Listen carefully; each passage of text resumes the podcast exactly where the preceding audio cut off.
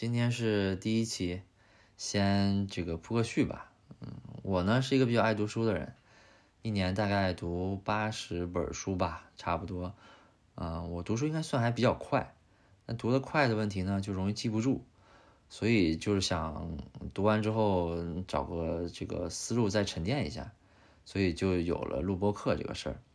那如果这个播客呢，能够给大家或者说能够给正在听的你带来一点点帮助的话，我觉得可能这事意义就更大一些。第一期呢，跟大家分享这本书叫《延展》，副标题叫。释放有限资源的无限潜能。书里其实举了特别多的例子，呃，基本呢都是在论证副标题这句话。我自己看下来呢，大概啊总结起来可能就这么三点吧。第一点是我们经常会高估获取资源的重要性。嗯，第二点呢是我们经常会忽略或者说低估我们已经有这些资源的这个重要性。第三呢是。做事儿的时候呢，要更保持和平的心态，啊，一切都是相对的，所以大概就这三点吧，我再展开大概讲一讲。这个从工作方法上来讲呢，大概一般啊，我们工作其实分成两种，一种叫工程设计法，一种叫临时巧用法。这个工程设计法呢，是说，呃，如果我要把一个这个钉子钉墙里，那可能我就要设计把锤子，我通过一个工具能够解决一个问题。但这里这个锤子可能是隐喻啊，它可能指呃一个工作方法啊，或者或者是一个工作思路吧。这个临时巧用法呢，就是说有什么用什么。那我在地上看到一块砖，我拿起来我也能当锤子用啊。这个是两点，这个这个是两个最最不一样的区别啊。这个工作设计法的好处呢，是可以复制规模化，但这个问题是，如果你想有一个锤子，你还得发明一个。这个做锤子的机器，那如果你想有这个做锤子的这个机器呢，你还得发明一个做锤子机器的机器，是吧？所以最后的结果呢，就是你这个工具越来越多啊。就所以在这里面，作者想强调呢，其实就是我们在很多时候啊，应该更关注这个临时巧用法，也就是说，避免这个工具越来越多的问题。但这里这个工具可能也是个打引号的概念啊，它可以是。思考的方法呀，或者说与人交往的这个方式啊、情感啊等等，这个感受呢，特别像前一段时间特别火的断舍离就是你在工作或者在这个思考的方法上，可能也需要做断舍离。当然这个反着说啊，就是无论是自己啊，或者说管理企业呀，大部分这个阶段，你肯定有不同的这个策略去匹配这两个工作方法，也不是说。非黑即白，就就是只能用一个，当然也不是，肯定是集合着用吧。呃，我不知道大家感受怎么样啊？就是这个办事之前先想着要资源这个事儿，我其实还挺挺明显的。这个我身边感觉也挺多这样的例子的。你譬如说，假如说大家现在说去运动，嗯，假如说去打网球，大部分人就先说啊，那我看看网球鞋啊、网球拍啊，是吧？那如果我要去滑雪，大家可能就要看啊啥样的滑雪板好等等，那其实这个事儿大家心里都很清楚啊。做运动你就该关注的应该是力量啊、协调性啊这些，啊，但是可能也是因为这些东西它都不是短期能提升的，所以也导致我们更爱更爱或更偏爱这个外部的这些资源。书里呢还引用了一句话，这个这个叫呃简言豪是 Justin TV 的创始人，可能我们不太知道。但他在硅谷可能算是一个比较有名的这个明星创业家吧。他里面说，呃，当你筹集到了很多钱的时候，你就很容易通过花钱来解决你的问题。那这个背后的意思就是说，因很容易因为钱多了，你就会忽略掉很多的问题。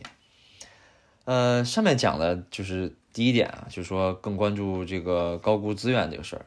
接下来呢，讲第二点，就是说我们很容易忽略已有的这个资源。嗯，有时候资源少呢，其实确实不是坏事。资源少的时候呢，一般就比较克制。嗯，你资源多的时候，你就在想我可以做什么，对吧？有钱了，你就想说我可以花什么。但你没钱的时候，没资源的时候，你可能就会想我不能做什么。其实有点像这个苹果 less is more 的这个产品观啊。其实做企业也是，当你盈利好的时候，企业一般都开始开始做这个多元化。也挺奇怪，就是国内的企业就很追求大，很少追求精，可能与这个市场发展的这个这个速度也有关系，因为你做的小就很容易被干掉嘛。但是小而精，或者说呃相对来说有质量的发展，可能会更稳妥一些。嗯，其实你真的去想想，国内这些企业能够把多元化做好的，或者说做的还不错的，可能真的不太有。而且一般一旦市场市场遇到下行，可能最先受到冲击的就是这些他本来不太擅长的领域。嗯，接下来说就是我们怎么去利用手里的资源呢？一个相对来说好的方法就是去拆解，这个拆的足够小、足够细，你可能就能发现里面的一些价值。这个，譬如说，呃，你带团队里有个兵，你可能对他的这个工作能力啊，这个工作思路啊，这个很了解，但是呢，他有没有其他特长啊？他能不能在其他特长上为这个团队带来价值啊？可能大部分人都不知道，这个关系可能就停留在这个表面层面。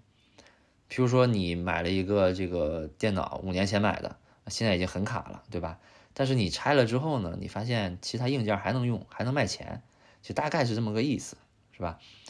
呃，作者呢，其实还特别强调了一点，就是说，当当大家别无选择的时候，大家就当然很乐意说，我最大限度的去挖掘啊，或者利用我手里的资源，在形势特别好的时候，可能就不太在意，就或者说我们常说的飘了。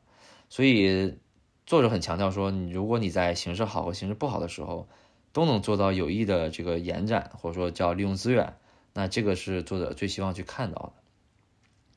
最后一点呢，就是一切都是相对的，这个保持平常心。最近也开始冬奥会了，一般在领奖台上，其实最不开心的常常是这些银牌获得者，对吧？因为他们痛失金牌，而铜牌获得者其实往往还挺高兴，是因为他不是输给了银牌高兴，他是能够获得奖牌而高兴。其实工作当中也一样，如果领导跟你说给你加薪百分之五，那你肯定会很高兴，但如果马上你知道给其他人加薪的是百分之八，你这个情绪肯定也马上急转直下。这个角色一旦互换或者是一旦代入也很好理解。这个事儿的背后呢，其实大家不断的这个追逐的心理，大家都倾向于跟我们跟这个比我们拥有更多资源的人去对比和衡量，可能呢也跟我们小时候接受这些教育啊背景啊其实都有关系啊，都从小就是跟好的比嘛，对吧？按照书里的说法是说呢，它阻碍了我们对已有资源的用途进行创造性的思考。那简单的讲讲就是很难做到知足常乐嘛。书里呢也举了很多正面反面的例子，大概就是说不要攀比啊，攀比不好等等。我觉得大家也都懂，对吧？就是知易行难嘛。所以读完我也在想，就是说怎么去实践这个事儿。想来想去呢，我觉得可能只有一个词可能比较适合。自己或者适合大家去实践，那就是朴素。其实“朴素”这个词儿呢，其实不是抠，也不一定说就少花钱或者不花钱，它其实代表了一种这个思考的方式。人一旦朴素了，你可能你这个攀比心啊就弱了很多，就可能更容易关注长远的目标，因为攀比是相对来说短视的嘛，更关注于现在嘛。我之前有一次，其实见过一个算亿万富翁吧，我们面对面喝茶，就如果不说的话，我肯定不知道他这么有钱。这个吃饭也是，我们在一起吃饭，他就一碗面条，三个很简单的菜，你很难跟他的这个身价关联上。其实最近一两年呢，我也在开始践行一个一个新的思路吧，就是说遇到事儿，有的时候你遇到事儿的时候真的会很烦，也很容易过不去这个坎儿。但是呢，你就强迫让自己站在五年之后去回看回看这个事儿，可能你这个心态就打开了。譬如说，你高中的时候一次这个月考成绩不理想，啊，你肯定当时很难受嘛。但是当你在大学回看的时候，你发现根本不是事儿，对吧？那同样的事儿，可能你大学去做一个评优，你这个也没选上，鸣不平，觉得哎谁谁谁不如我。但等你工作了之后，你再看大学那段时间，你也觉得都不是事儿。包括现在，就是假如说你呀，比如说我呀，可能我们也肯定有烦心事儿。但是如果你真的再站在五年去看现在，真的也都不是啥事儿，是吧？所以大家遇事儿也都平常心吧。嗯，最后呢，其实书里没有讲，但我觉得还挺重要的一个就是，呃，如何去识别资资源，就说这个东西到你这儿了是不是资源？我觉得支撑这个东西呢，可能就是识别或者说衡量的能力。这个有两个小统计啊，第一个是说到一个学校去调研，那认为自己啊，这这个问这个教师啊，认为自己的教学水平是前百分之二十五的，可以投给自己。那结论是呢，百分之六十八的人。都这么觉得。那第二个例子呢是找了一堆这个瑞典的司机啊，就问他们觉得你自己的这个价值水平是不是超过平均水平？结果有百分之九十的人都投给了自己。同样，就如果我现在问大家说，你觉得你自己的智力呃是不是不是在人群当中的前百分之五十？我相信可能大部分人也会选择投自己，对吧？这个结果可能要比百分之五十要多得多。所以呢，这个人啊，总是对自己有过高的判断，但同时呢，又很容易低估别人。其实这点，我觉得可能大家都要改啊。怎么改？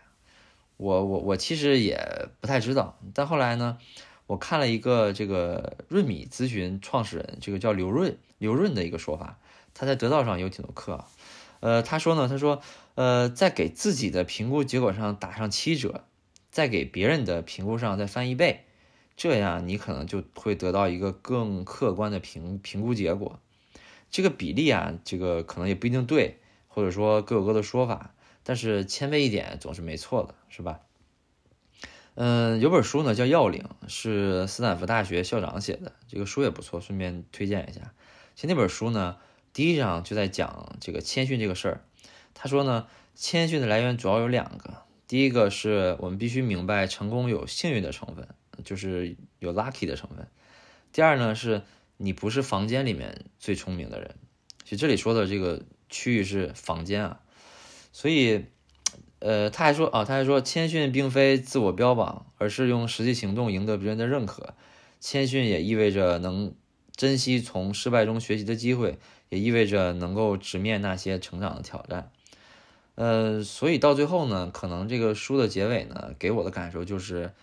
还是要谦卑一些，嗯，所以朋友们，呃，遇事儿想远点儿，生活朴素点儿，做事儿谦卑点儿，好吧？这期就这样，好啦，拜拜。